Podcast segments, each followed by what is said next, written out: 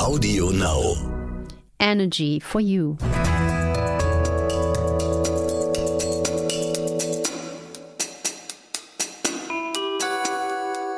Dr. Anne Fleck, Gesundheit und Ernährung mit Brigitte Leben.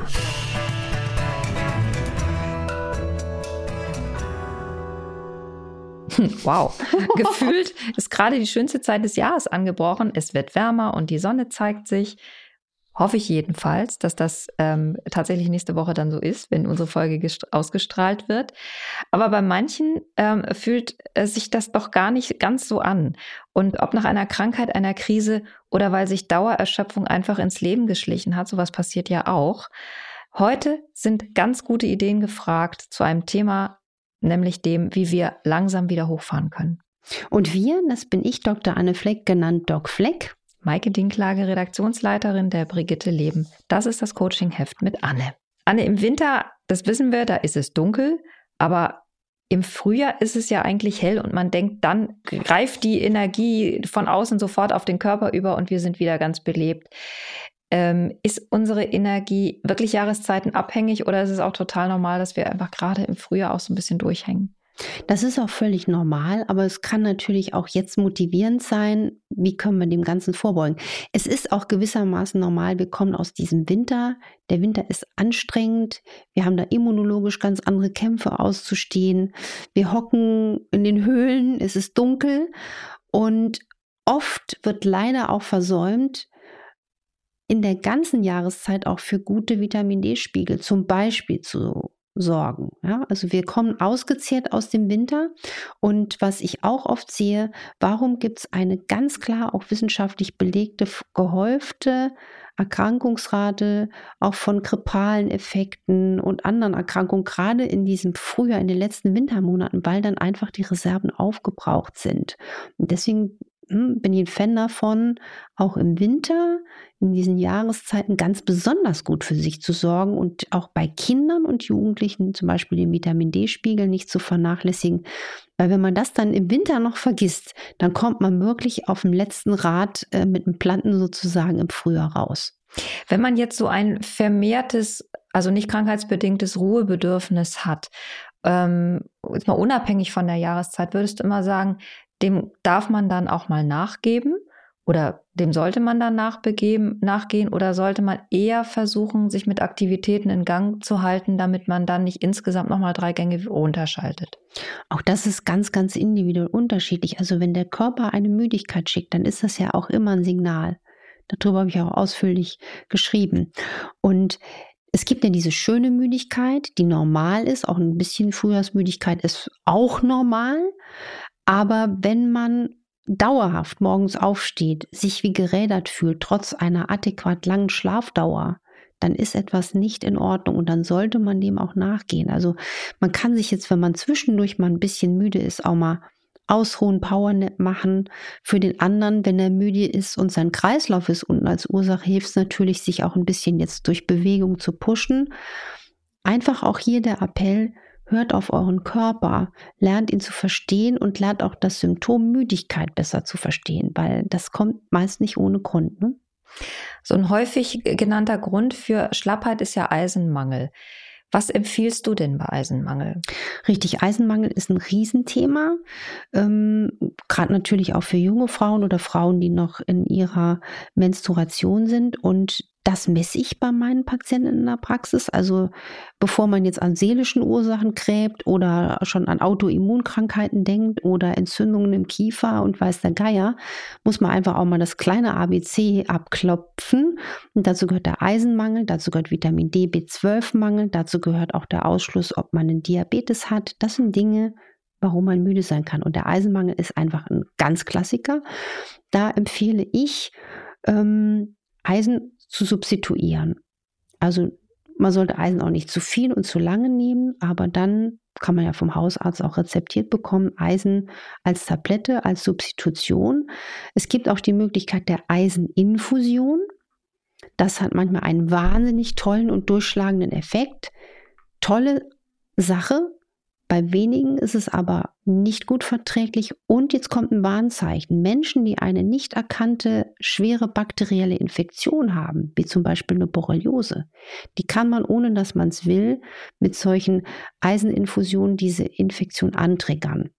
Deswegen Eiseninfusion, ja, setze ich auch in der Praxis, aber da auch vorsichtig und nach Indikation. Ansonsten mache ich es mit über äh, Tabletten. Und gibt ja auch äh, Kräuterextrakte. Ne? Kann man auch so, muss ja nicht nur Tabletten sein. Ich meine, aber wer isst schon gerne ähm, Gänseleber? Wir haben ja in diesem Zusammenhang schon häufiger über das Thema Nebennierenschwäche gesprochen. Das gehört jetzt aber hier auf jeden Fall nochmal mit dazu. Das wird ja in der Schulmedizin nicht ganz so gewürdigt, wie du dir das eigentlich vorstellen würdest. Erklär doch bitte nochmal, was das ist und zu was es führen kann und auch gleich schon hinten angefragt. Gibt es Labore, die so solche Tests ausführen? Was wird da getestet? Also wie komme ich dieser Nebennierenschwäche auf die Schliche? Genau, die Nebenniere, erstmal nochmal einen kurzen Schritt zurück. Die Nebenniere ist der Produzent unserer Stresshormone, wie zum Beispiel Adrenalin. Brauchen wir ja auch, ja. Ne? Wenn jetzt hier auf einmal einer reinstürmt, ne? wir müssen flüchten, dann ähm, will ich, dass meine Nebenniere schön turnen kann. Leider sind viele Menschen dauerhaft in diesem ich muss jetzt aber rennen in diesem Stressmodus und wir kommen nicht mehr in diese Entspannungsphase. Deswegen bin ich ja auch ein Fan davon, dass tiefer Atem die Nebenniere schont, weil er unmittelbar dann diese permanente Ausschüttung von potenziellen Stresshormonen abfedern kann. Menschen, die chronisch im Stresskarussell stecken, können über Jahrzehnte, manchmal auch über Jahre ihre Nebenniere erschöpfen. Und das wird leider in der klassischen Medizin noch zu wenig berücksichtigt. Klar lernen wir Ärzte, dass es eine Nebennierenerschöpfung gibt. Dann kennt man aber eigentlich immer nur diese Maximalvariante der schwersten Erschöpfung.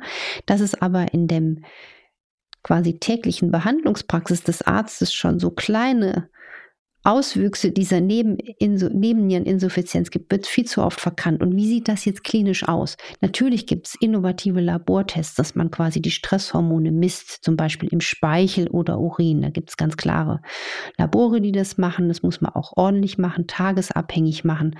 Man kann aber auch über Herzfrequenzvariabilität herausfinden, ob jemand dauerhaft im Hu, im Dauerstressmodus ist. Das heißt Puls messen, oder? Man misst die Herzfrequenz Variabilität und zeigt, ob die immer starr ist oder ob man die über den Atem modulieren kann und sieht dann, ob der Sympathikus immer hochgeschaltet ist und ob der Parasympathikus, der Gegenspieler, das quasi entspannende Nervensystem einfach auch noch reagiert.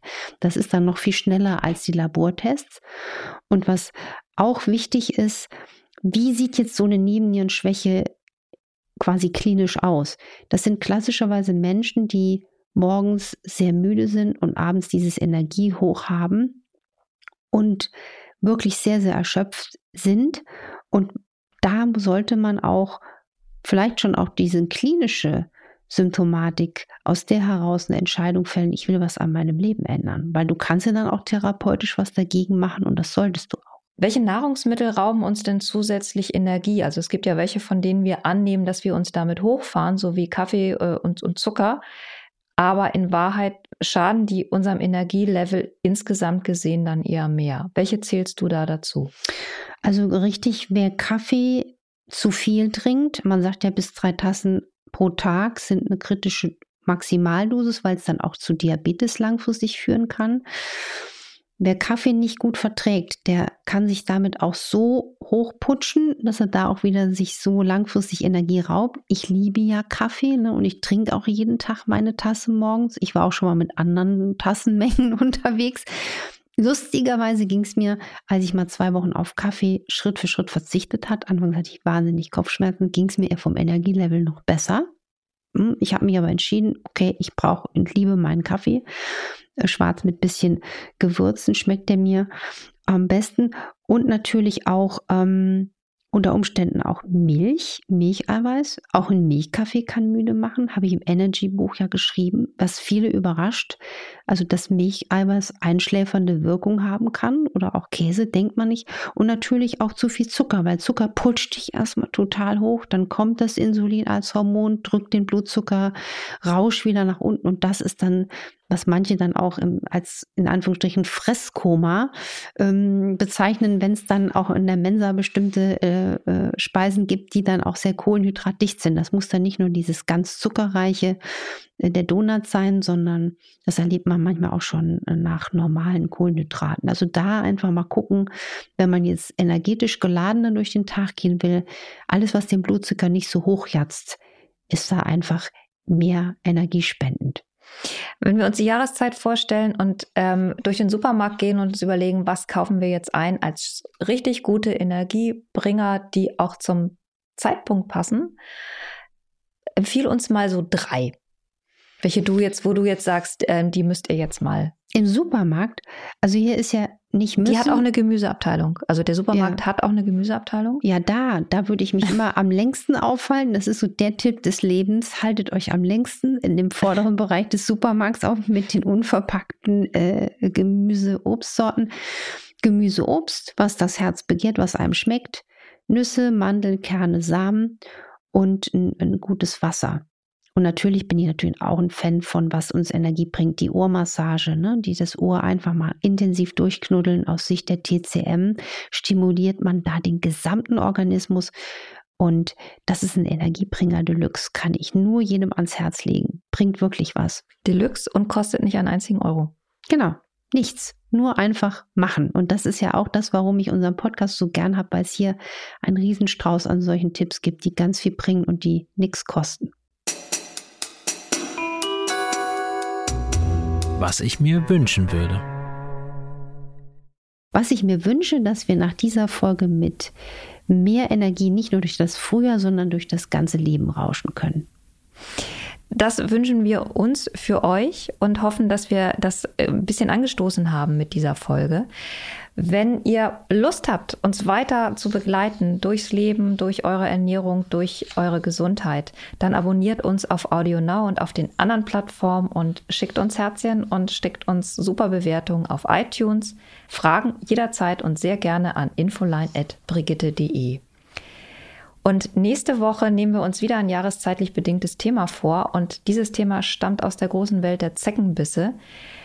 Wir freuen uns auf euch und bleibt gesund, macht was draus und bis bald. Macht was draus und es wird ganz, ganz spannend. Das verspreche ich euch. Tschüss. Tschüss.